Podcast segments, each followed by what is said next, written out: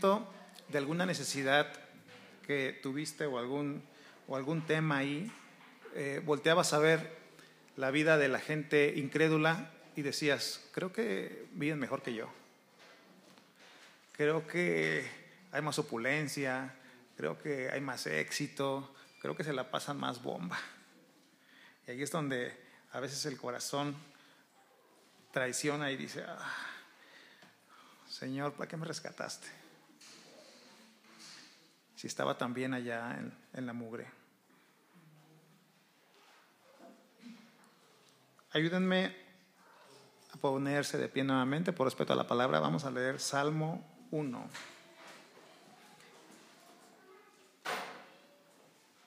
Y dice,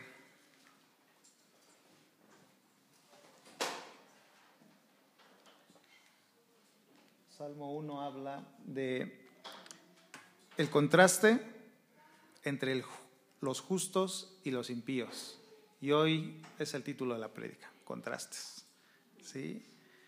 Dice, verso 1, cuán bienaventurado es el hombre que no anda en el consejo de los impíos, ni se detiene en el camino de los pecadores, ni se sienta en la silla de los encarnecedores, sino que en la ley del Señor está su deleite, y su ley medita de día y de noche. Será como un árbol plantado junto a corrientes de agua, que da su fruto a su tiempo, y su hoja no se marchita. En todo lo que hace prospera. No así los impíos, que son como paja que se lleva el viento. Por tanto, no se sostendrán los impíos en el juicio, ni los pecadores en la congregación de los justos, porque el Señor conoce el camino de los justos, pero el camino de los impíos perecerá. Así es que inclina tu rostro, por favor, permíteme orar. Señor, gracias, Padre, gracias por llenar nuestros pulmones de, aire un día más. Gracias, Señor, porque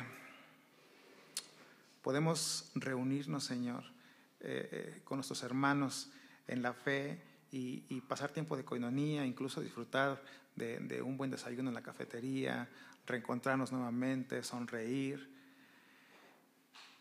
Y eso es, es- es un inicio para, para venir y adorarte, Señor, y, alabarte y, y poner nuestro corazón delante de ti, Señor.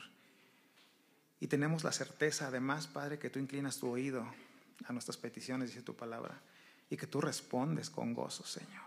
Gracias, gracias porque no sufrimos persecución, no nos es prohibido hacer esto, Señor. Entonces tenemos la total libertad de venir, de adorarte, de, de escucharte, Señor. Gracias por este tiempo, Padre. Señor, te pido que me ayudes y me escondas detrás de la cruz, Señor, y no permitas que me desvíes, Señor, de tu palabra en ningún sentido. Habla, Padre, a nuestros corazones, Señor, de cuál es tu propósito en nuestra vida, Señor, de cuál es el camino que tú quieres que caminemos, Señor, que cuál es el propósito de tu iglesia, Padre. Danos claridad, danos entendimiento, Señor, pero sobre todo, Padre, guarda, guarda esta enseñanza en nuestro corazón, Señor, para que, para que no termine aquí en domingo, Señor, para que lunes, martes podamos caminar sobre eso, Señor, miércoles, jueves, Señor, podamos seguir recordando, Señor, y seguir, y seguir eligiendo tu palabra, Señor. Oramos esto en el nombre del Señor Jesucristo. Amén. Pueden tomar asiento, por favor, ahora sí. El tema de hoy se llama contrastes. Y en este mundo sabemos que tenemos muchos contrastes. ¿no? Tenemos el blanco y negro. ¿Quién no ha escuchado el blanco y negro? Por ahí los orientales, el, el yin y el yang. ¿no? Nosotros tenemos el América Chivas. ¿no? La luz, la oscuridad. Y, y el mundo es un tema de contrastes. Pero hoy vamos a ver el contraste entre ser cristiano, pero vivir una vida cristiana, elegir como cristiano y ser un incrédulo. Y eh, estructuramos el sermón de manera sencilla, vamos a ir caminando eh, y encontramos seis elementos que pueden darnos una guía de lo que es eh, el verso, el, Salmo 1. ¿sí? Tenemos en, en el primer verso una bienaventuranza, tenemos en el segundo verso una fuente de gozo, En el tercer verso hay una promesa, pero no todo es miel sobre hojuelas. En el verso 4 y 5 hay una fuerte advertencia. Pero terminamos el, Salmo 1 con el verso 6 que nos habla de una esperanza. Esa es la estructura del sermón. Así es que vamos a iniciar con el verso 1, que dice, cuán bienaventurado es el hombre que no anda en consejo de los impíos, ni se detiene en el camino de los pecadores, ni se sienta en la silla de los escarnecedores. Y empieza, empieza con una bienaventuranza, bienaventurados, que literal es dichosos. Es, es una excelente manera de empezar todo este libro de Salmos que se ocupa de la comunión entre el hombre y Dios. Y entonces de entrada dice, cuán bienaventurados, qué dichoso. Martín Lutero decía que la búsqueda de la felicidad personal es común. Todos los hombres buscamos la felicidad. Y al mismo tiempo, todos nos hemos desviado de ella.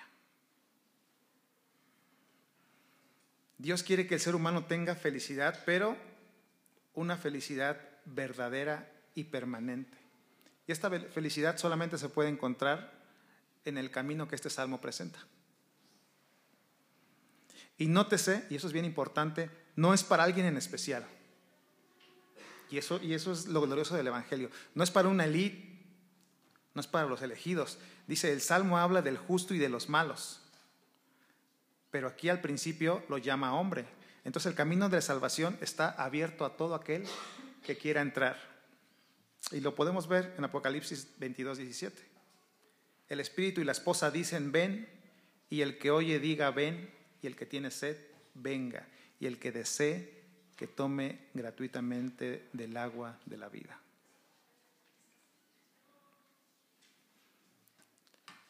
Y este camino primero se eh, toma un énfasis de consejos negativos y Dios te dice qué cosas evitar. Y habla en el verso 1, no anda. Y entendemos que está hablando del camino. Es un camino. Es, habla de un estilo de vida. De hecho, no sé si sepan, pero los primeros cristianos eh, eh, eran llamados así, los del camino.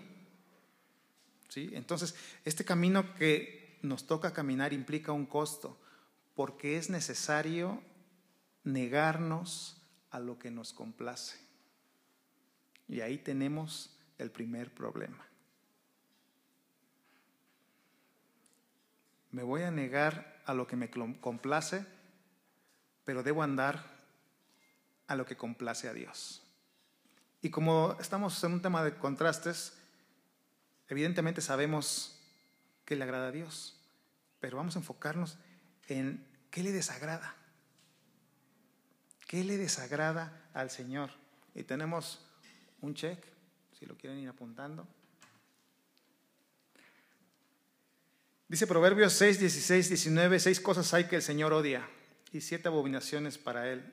Ojos soberbios, lengua mentirosa, manos que derraman sangre inocente, un corazón que trama planes perversos pies que corren rápidamente hacia el mal,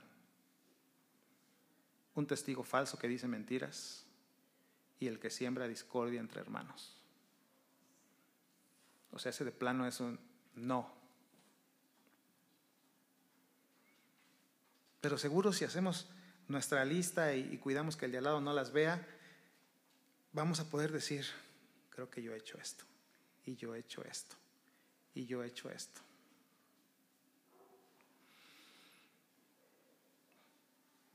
Podemos ver en el Salmo 1 que hay un proceso de decadencia en el hombre que no es salvo. Se deja influenciar por los consejos de los malos. No hemos de elegir compañeros malos entonces. Hay un, refrán y, y, cabe aquí, ¿no? O sea, dime con quién andas y te diré quién eres. Porque entonces si estás habitando ahí, si te estás juntando con, con gente que le da, pues que hace lo que la carne dice, pues evidentemente tarde que temprano va a ser una influencia en tu vida. ¿Cuántas veces hemos escuchado a los jóvenes que en la adolescencia les gusta, les gusta alguien de sexo opuesto que no es salvo? Y, dice, yo voy a hacer que conozca al Señor. Y, y entonces pone la playera de Cristo y yo lo voy a salvar. Y terminan, terminan siendo influenciados y terminan alejándose. Y después la segunda palabra que dice es participar con los pecadores. O sea, no solamente, primero es un tema de influencia, estás rodeándote de ellos, estás influenciándote y después empiezas a participar. ¿Por qué? Porque a veces los incrédulos pareciera que no son tan malos. Pareciera que sus negocios, su estilo de vida no es tan malo. Pareciera que sí podríamos caminar esto. Pero entonces estaríamos contradiciendo los valores que Cristo nos dice. ¿Cuántos cristianos podemos ver hoy en día materialistas, con un estilo de vida materialista, con valores morales buenos, que no tienen nada que ver con lo que la palabra dice. Pero si no conocemos la palabra, entonces estamos perdidos. Porque de verdad el mundo eh, tiene cosas que a la carne le atraen. Y entonces primero se influencia, luego participa y al final se identifica. Por ahí un pastor pone, pone una, un ejemplo de, de, una persona que tenía necesidad de trabajo y había buscado en, muchos lados y buscaba trabajo, empresas, iba y venía y a fin de cuentas le, eh, le mandan a, a una empresa que se dedica a materiales de construcción y lo envían, pero esa, ese negocio tenía su famita, ¿no? Tenía, tenía su famita de que eran cosas serias. Y entonces eh, le, le, dice a su amigo, oye, ten cuidado, ten cuidado porque uno, aborrecen a los cristianos ahí, dos, son cosas serias, o sea, se ha escuchado que hacen unas cosas perversas, se ha escuchado que defraudan a los clientes, se ha escuchado que meten material de mala calidad, se ha escuchado que el patrón es... Y le dice, pero necesito el dinero, me estoy muriendo de hambre. Bueno, yo te digo, ten cuidado, estaré orando por ti. Y la persona va y entra al trabajo. Y pasa un año y se vuelven a encontrar. Y le dice, oye, qué bueno verte, qué bueno volverte a ver. ¿Cómo te fue? ¿Qué pasó con el trabajo? Y él dice, hermano, no te preocupes, todo está bien. Y él así, ¿en serio? Sí, dice, ni cuenta sentado que soy cristiano.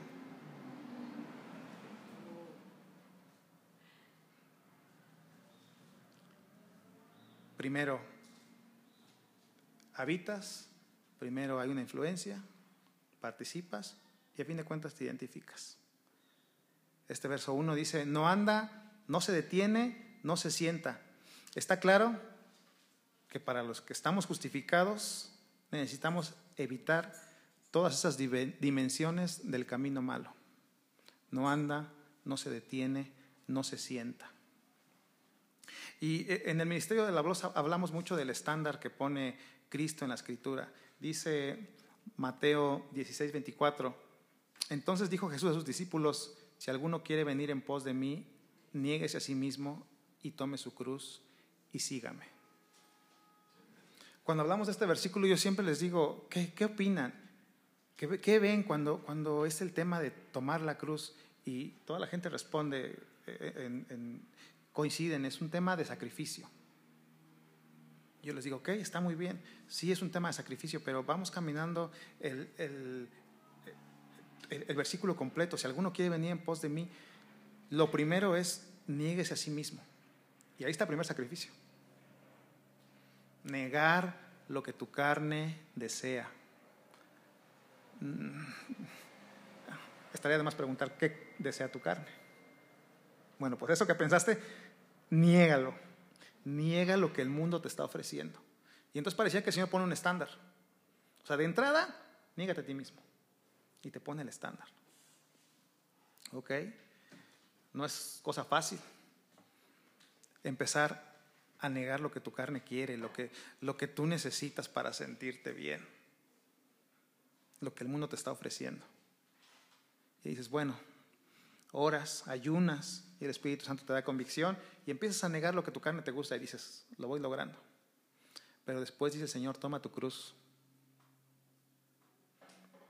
Y por lo menos yo cuando me imagino, toma tu cruz, evidentemente me acuerdo de cómo el Señor va cargando la cruz y está siendo flagelado, está siendo escupido, está siendo vituperado, le están colocando una corona de espinas, está sangrando, está, está lastimado de pies a cabeza, está siendo humillado, fue clavado en una cruz, desnudo.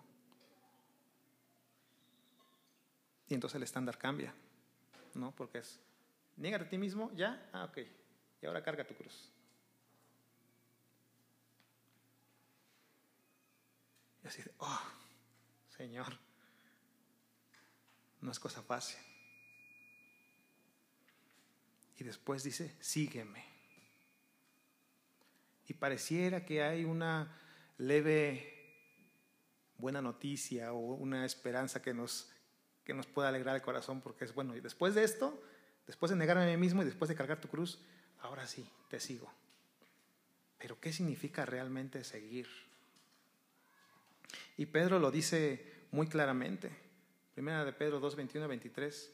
Porque para este propósito han sido llamados, pues también Cristo sufrió por ustedes, dejándolos ejemplo para que sigan sus pasos, el cual no cometió pecado ni engaño alguno se halló en su boca, y quien cuando lo ultrajaban no respondía ultrajando, y cuando padecía no amenazaba, sino que encomendaba a aquel que juzga con justicia. Entonces es, de ti mismo, toma tu cruz y después sé como Cristo. Responde como Cristo respondió. Y entonces ahora sí entendemos que nos está hablando de una vida sacrificial.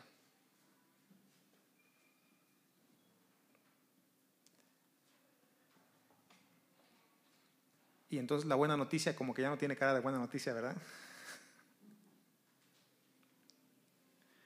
Entonces, ¿qué es lo que nuestra carne quiere y, hacia dónde debemos caminar? Debemos identificarlo, ¿no? Fácil. E, es, ¿Nuestra carne va a querer contienda? Sí, ah, fácil, evítala. En todos los sentidos y en todo lo que te puedas imaginar.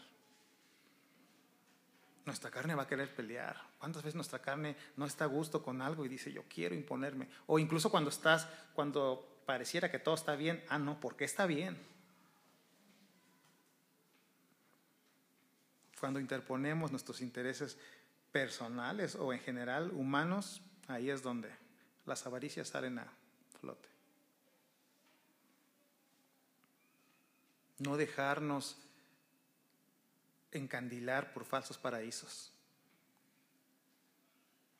Si hacen una pequeña remembranza antes de conocer a Cristo, seguramente si les dibujamos a Sodoma y Gomorra íbamos a decir, ah, es el paraíso, eso, eso es yo quiero.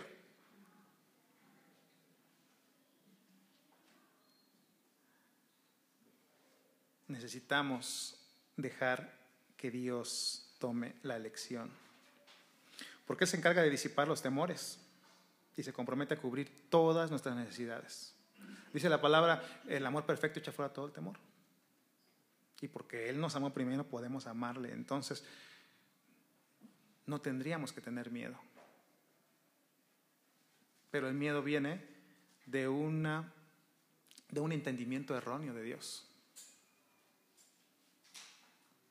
Él está a cargo. Estaba, estaba viendo eh, en la semana Miguel Núñez, eh, lo sigo en Twitter, y, y le preguntaban ahí, ¿qué es lo mejor que usted ha hecho en su vida? Y él dice, su respuesta fue, esperar.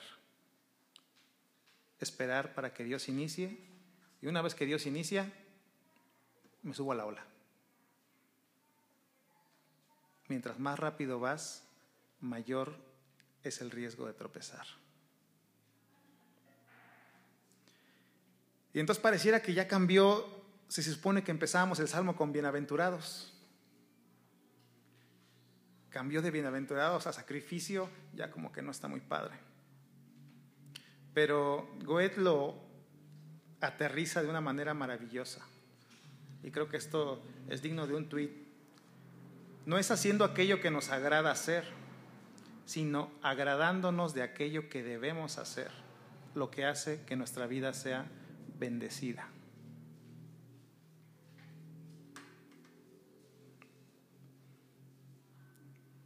¿Cuántas veces hemos escuchado que tienes un trabajo que te gusta, que realmente disfrutas, y la gente te dice, qué bendición que tengas un trabajo que te gusta? No, porque eso es fácil. ¿A quién no le gusta hacer lo que le gusta hacer? Pero agradarnos en aquello que debemos hacer, eso es obediencia. Y ahí está la bendición.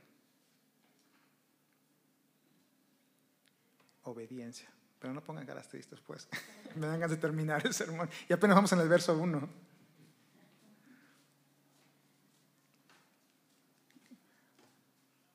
Pero el Señor nos da esperanza, una fuente de gozo. Dice el verso 2, sino que en la ley del Señor está su deleite y en su ley medita de día y de noche. Cuando nos habla de su ley, quiere decir de la revelación de Dios. Ahí es donde está su delicia. ¿Cuántas veces nos ha pasado que leemos un libro, no nos parece tan bueno, lo dejamos, pero después, por alguna causa, vemos ahí un reportaje del, autor y como que nos, nos, nos hace clic, nos cae bien, volvemos a leer el libro y entonces dices, wow, ah, sí, sí, estaba bueno, o sea, me, me, faltaba como más contexto, pero creo que sí es bueno, ya entiendo su estilo, ya, ah, bueno, así es, así es la vida cristiana. Así es la vida cristiana. ¿Cuántas veces, eh, por, yo por lo menos cuando empecé a conocer al Señor, leía, leía la Biblia y no entendía? Hoy digo, bueno, ¿qué tenía en la cabeza? A veces la abro y digo, Señor, ni para refutarte está súper claro. ¿Por qué?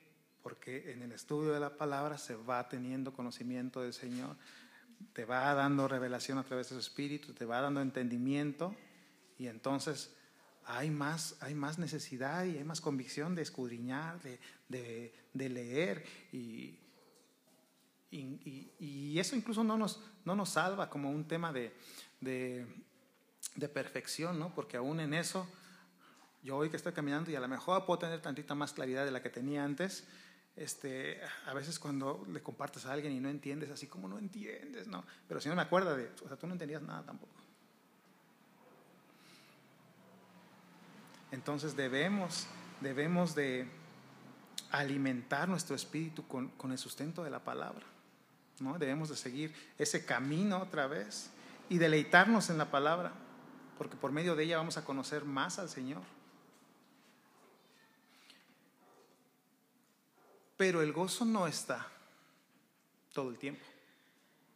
Hay días que de plano no tienes ganas de leer la palabra. Pero eso no quiere decir que no sea la voluntad del Señor que lees la palabra. pero si lo hacemos constantes y empezamos a tener un hábito, entonces caemos en la obediencia.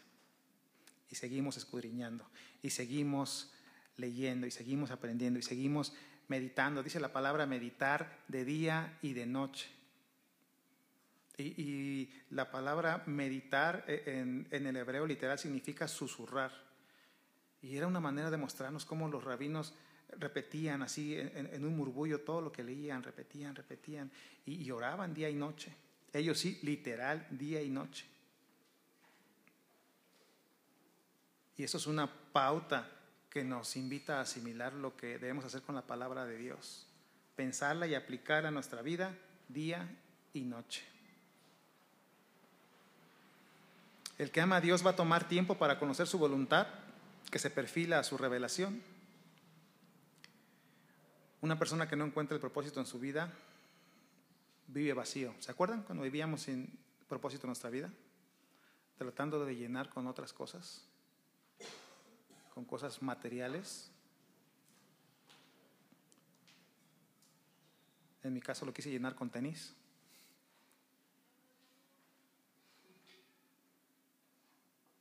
No es una vida bienaventurada. Pero en la revelación de Dios, ahí es donde se encuentra el verdadero significado de la vida. En Josué 1.18 podemos leer, cualquiera que se revele contra su mandato y no obedezca tus palabras en todo lo que le mandes, le será dada muerte. Así que sé fuerte y valiente. O sea, como en algo tan cortito, así de, ok, ¿quieres allá? Ya sabes a dónde vas, muerte. Así que échale ganas, papá. Sé fuerte y valiente. ¿Cómo va a estar el camino que el Señor te dice, sé fuerte y valiente?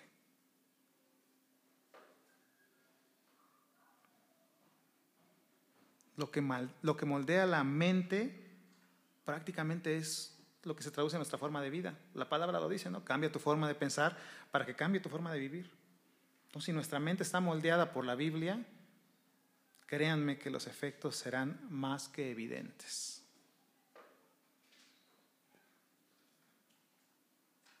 Así que espero que no sea el caso lo que están reflejando los rostros el día de hoy.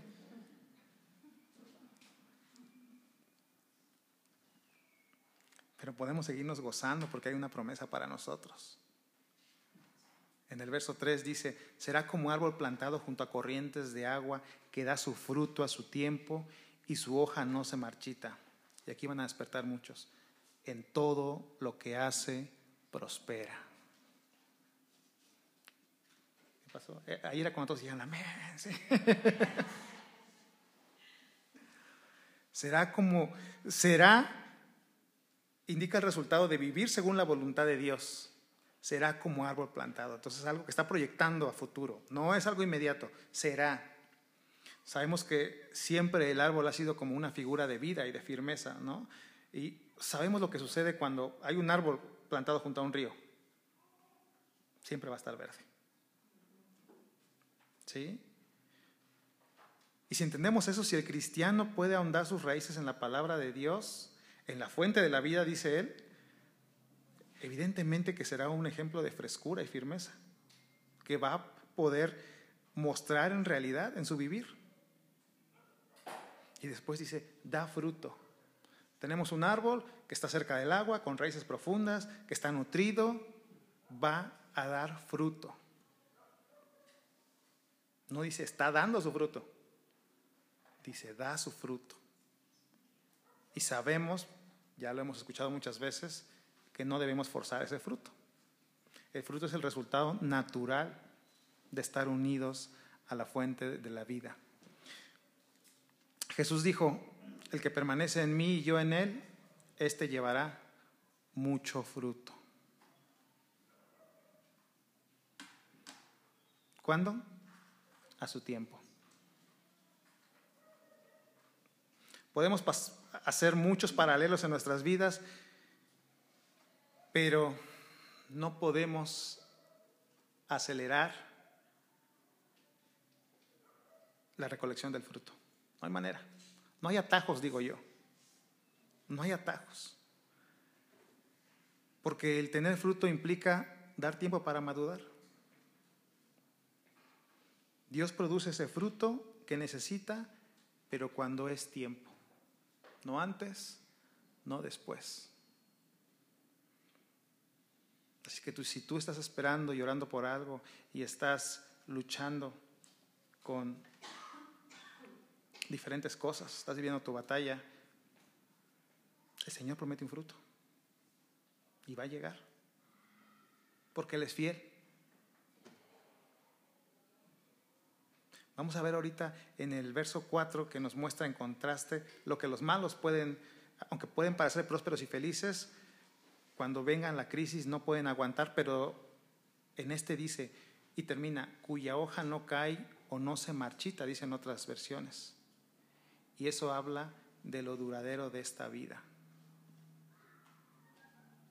Y ahí es donde entramos en todo les prosperará. La Biblia no promete al creyente que no habrá problemas. Participamos en la misma vida que sufre la caída y así es que nos vamos a enfrentar a tribulaciones. Pero el que vive según las normas de Dios descansa en una promesa. Y cuando llegue el desierto, cuando sientas que estás caminando y tienes sed y estás cansado, ahí es donde el Señor va a prosperar tu caminar. Es en ese sentido, en todo prosperará, todo desafío que puedas vivir en el Señor, Él te sustentará. Dice la palabra, porque vas en su victoria, no en tu victoria, como se ha entendido. Y el Señor te dará victoria en victoria. Entonces decimos, sí, amén, sí, entonces voy a vivir victorioso. No. Él te habla de su victoria.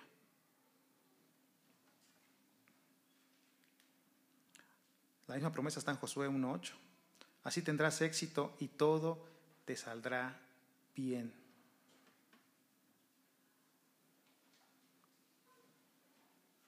Cuando hay tiempos de frescura, cuando hay tiempos de gozo en el Señor, tampoco no podemos reflejar eso, esa frescura, esa paz.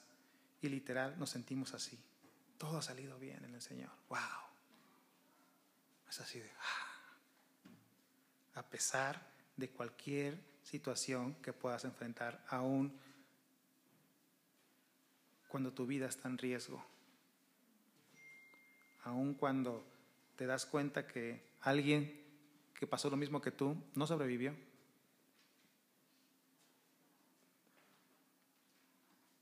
Pesar de que tuviste pérdidas, a pesar de que hubo frustración, miedo, tú puedes decir, Señor, tú perseveraste en esto.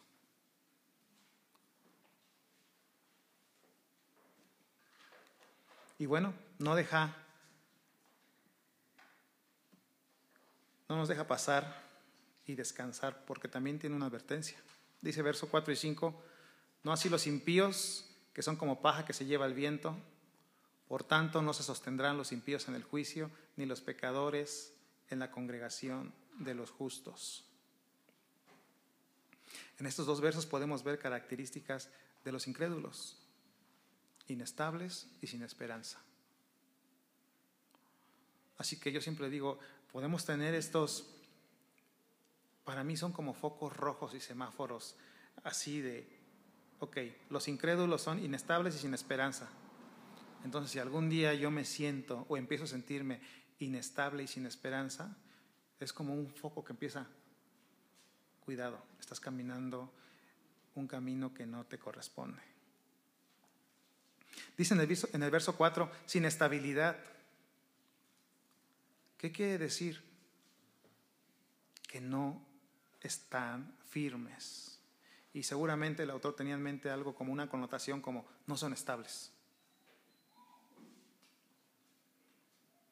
Así que el salmista dice que los malos no tienen sustancia, no son estables, no duran.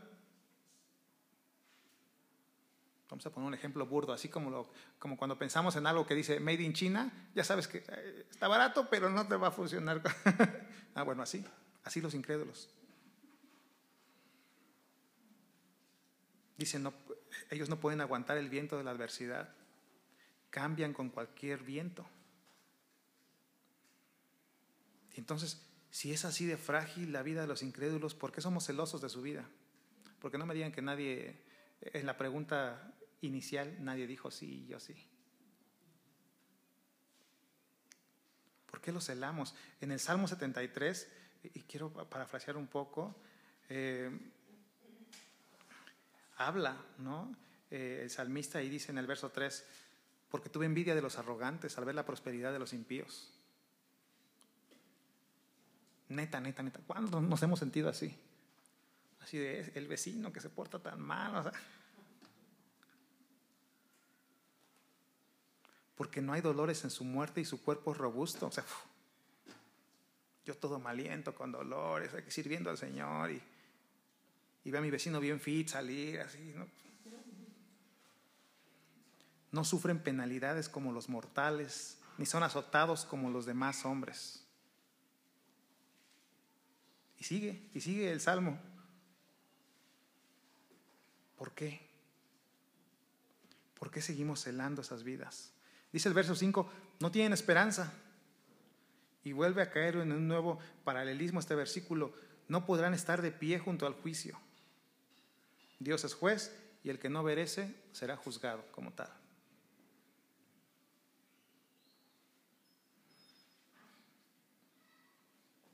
Ni en la congregación de los justos termina el 5.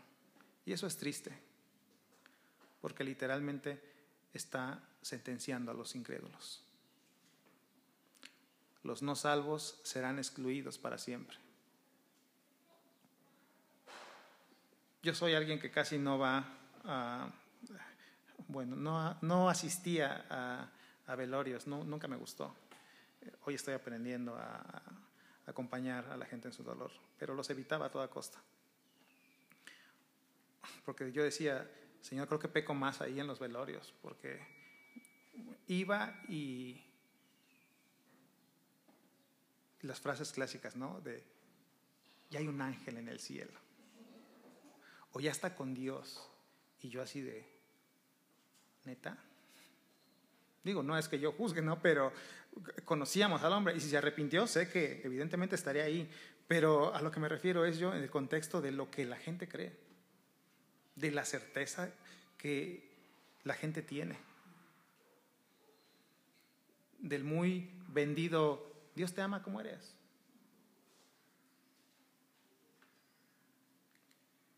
Pero dice Mateo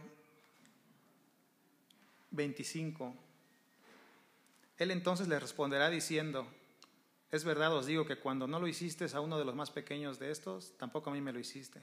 Y aterriza. Y estos irán al castigo eterno, pero los justos a la vida eterna. Y evidentemente está hablando del juicio. Y dice, no caben los justos. ¿No se van a sentir cómodos ahí? Donde hay gente que ama a Dios, los malvados no quieren estar. Y corta. Alguna vez tenía malentendido, hay una parte en la Biblia que dice, ¿no? Y la palabra es como una espada de doble filo que atraviesa. Eh, y, y bueno, se usaba para otras cosas, pero Hoy entiendo que hace la comparativa porque la palabra como espada entra y divide y abre. Y cuando hace esto la palabra y divide y abre, te posiciona. O estás aquí o estás aquí. No hay de otra. Y en esto sería, y entonces estás como los salvos o estás como los incrédulos. Si ahorita la palabra te está hablando y está abriendo tu corazón y te está posicionando, ¿en dónde te está posicionando? Entonces aquí vemos que el, salmista ha encontrado contraste entre los justos y los malos. Pero al final del salmo, en el verso 5 y 6, él usa la palabra justos. ¿Sí? Al principio, al principio del salmo, al principio que estábamos viendo, pareciera que el, el salvo es el que está fuera de moda, el salvo es el que no tiene como, como muy buen futuro con el tema del sacrificio, ¿no? Pero al final, diría el pastor Jorge, y, me gustó mucho su alusión, es como un spoiler de lo que viene al final, al final el malo queda fuera. Al final los incrédulos tienen condenación eterna.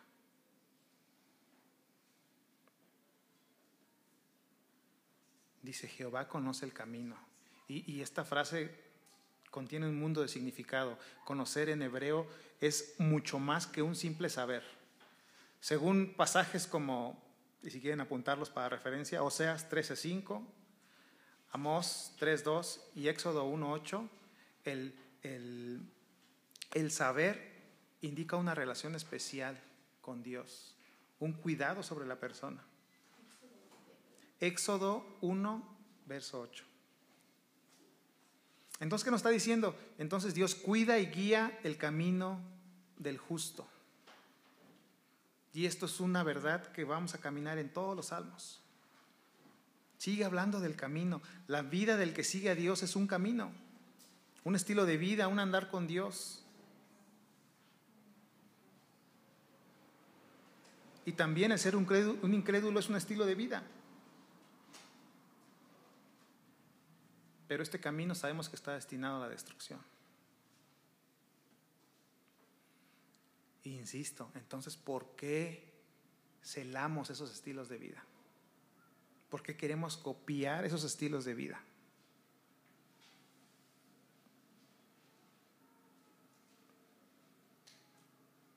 Diría Pablo a la iglesia de Gálatas, ¿quién te fascinó?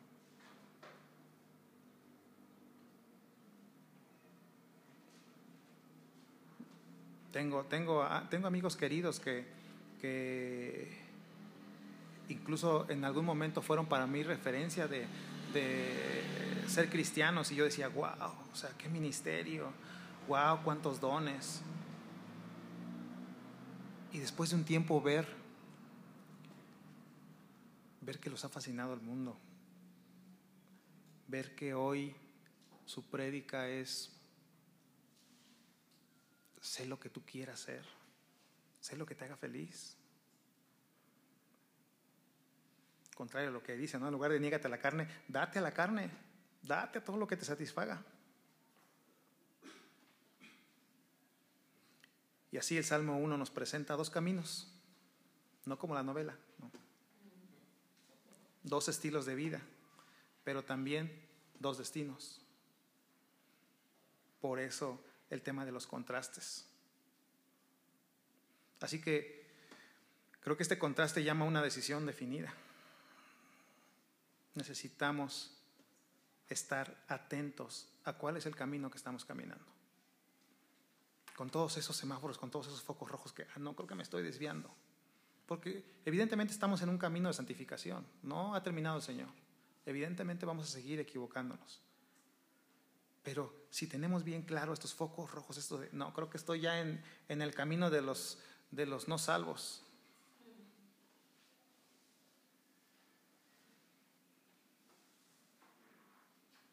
Y podemos, podemos seguir leyendo los salmos y de verdad son una ayuda para caminar esto y desarrollar ese estilo de vida en comunión con Dios. Mateo 7, 13 y 14 dice, Entrad por la puerta estrecha, porque ancha es la puerta y espacioso el camino que lleva a la perdición. Pero qué estrecha es la puerta y qué angosto es el camino que lleva a la vida. Y vuelve, haciendo, vuelve a hacer alusión al camino.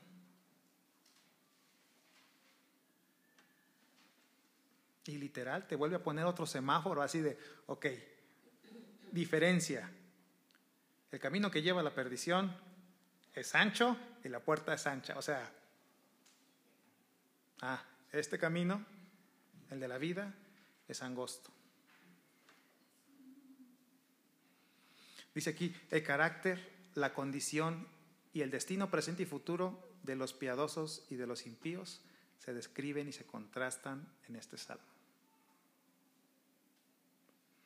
Enseñando que la verdadera fuente de piedad y la felicidad final es el Señor. Y la y el desenlace del pecado es la miseria. Literal, prácticamente el inicio de Salmos es el resumen de todo el libro. No sabemos si ha sido puesto así a propósito o no, pero es un prefacio perfecto.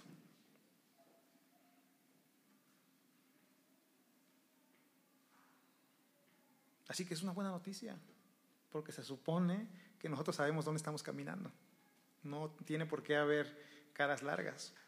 Así que si alguien se durmió, puedes darle un codazo ahí para que, para que pueda tener como muy claro el tema de, de qué, qué, cuál es el, la brújula que yo puedo tener en lo que estoy caminando. ¿Cuáles son las alertas que yo debo de, de decir no. Ya puse un pie en el camino de los incrédulos. Son tres aspectos de vida, rápido. Tenemos la opción de andar dos caminos. Fácil. Camino de los justos, camino de los malos. Digo, creo que no tengo que explicar quiénes son los justos, ¿verdad? Los justos somos nosotros, hemos sido justificados. No tiene nada que ver con un, autovalor impuesto. No, nos justifica el Señor. Estás en dos caminos. Camino de justos, que sabemos que lleva a prosperidad y a felicidad, y camino de los malos, que lleva a la angustia y al temor. Puedes estar en dos situaciones. Puede ser de los arraigados o de los desarraigados. Los arraigados son los presentes, la congregación de los justos. Para que lo pienses a la siguiente que digas, creo que mejor no voy este sábado, mejor me quedo a ver el mundial. Y los desarraigados son los ausentes. Dice el verso 5, no se levantarán los impíos en el juicio. Y por último, puedes estar habitando o puedes sentarte en dos sillas, en la de los encarnecedores o en la silla de los justos, como hoy. En la silla de los justos, vean qué cara de gozo tenemos, nos gozamos en la ley del Señor. En la de los encarnecedores, dice el verso 4, somos como un tamo que arrebata por el viento. Y el tamo es como el ejemplo perfecto de la inconsistencia, de lo que no perdura.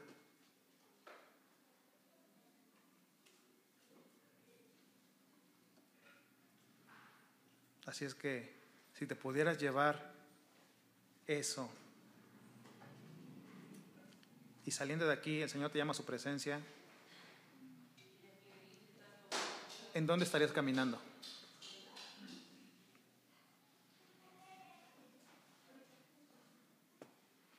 ¿En dónde estarías caminando cuando sientes que es lo último?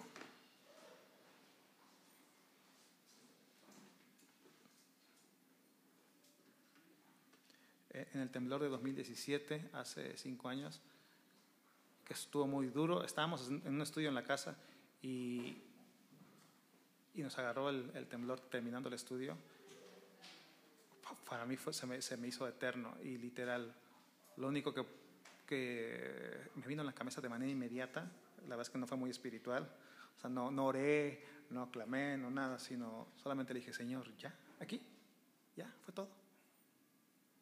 Fue todo lo que me dio tiempo de pensar. Y ayer en una situación similar fue lo mismo, así de, ya, Señor, hasta aquí. Fue todo. Si nosotros hubiéramos el final, ¿en, dónde nos ¿en qué camino nos encontraría el Señor caminando? Ahora sí, caminando. Pero el Señor es bueno y nos habla y nos advierte y nos dice, tengan paz, yo estoy con ustedes. Y nos da herramientas como esta para que podamos decir, no, no, no, para acá, para acá, para acá. Así es que cambien esas caras, vamos a tener gozo en el Señor, vamos a despedirnos, vamos a orar al Señor. Y gracias Padre porque eres bueno, eh, nos has hablado el día de hoy, disponemos nuestros corazones para escuchar esta palabra, para saber que fue un mensaje que viene de ti y que pues al final de cuentas nos confronta, pero también nos anima, nos da esperanza, nos da ánimo, nos da salvación. Y gracias por este día que estamos reunidos aquí. Te pedimos por los que tuvieron hacer, que ir a ser parte del ministerio, Señor, eh, el ministerio de la voz.